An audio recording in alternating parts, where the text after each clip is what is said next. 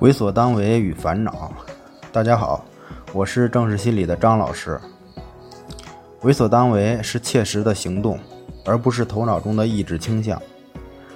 顺应道路而为所当为，道路就是自然，做自己该做的事，就是为所当为了。这只是生活，不要当做治愈的方法。治愈是自然而然的，是靠体验的领悟，而非方法。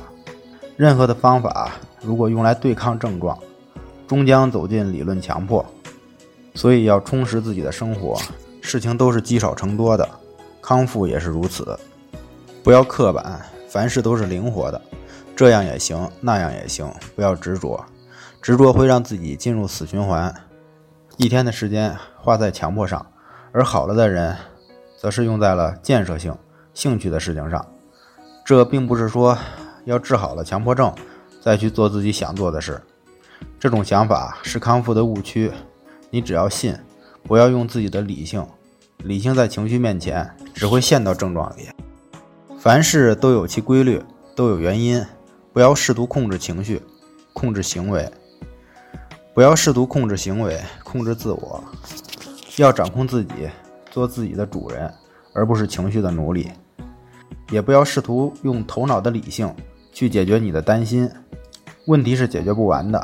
这样的话，只是在白白的内耗。在症状面前，理性是无力的。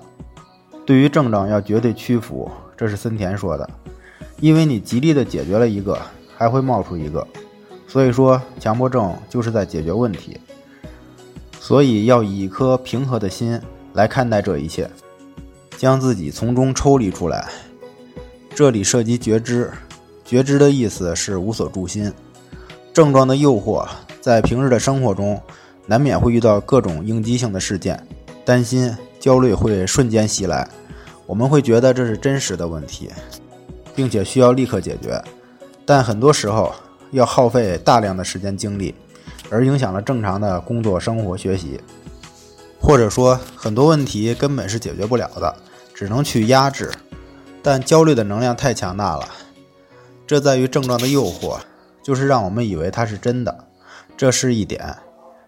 再就是要与症状同行，也就是真正的接纳它。本能是我们自身的一部分，或者说是共生的关系。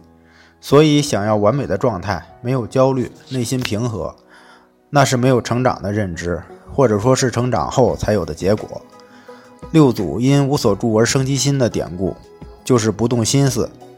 当做是义务，就会极力的排斥痛苦；认识到是自己的一部分，就感觉不到了。这就是回归自然。同时要建设性的去生活，就是做那些对我们发展有利的、我们有兴趣的。烦恼即菩提，菩提就是一棵树，所有的烦恼都是菩提树。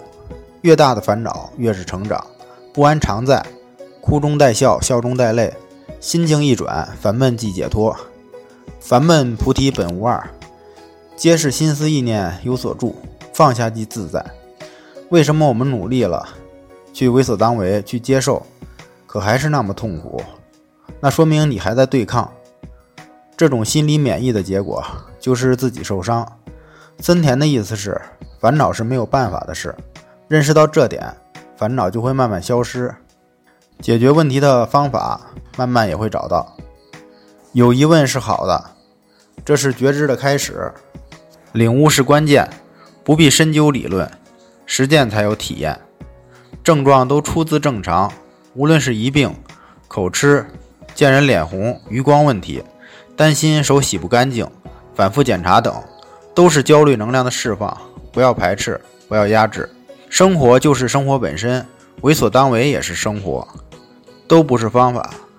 方法错了，再努力。也只会在错误的道路上走得更远。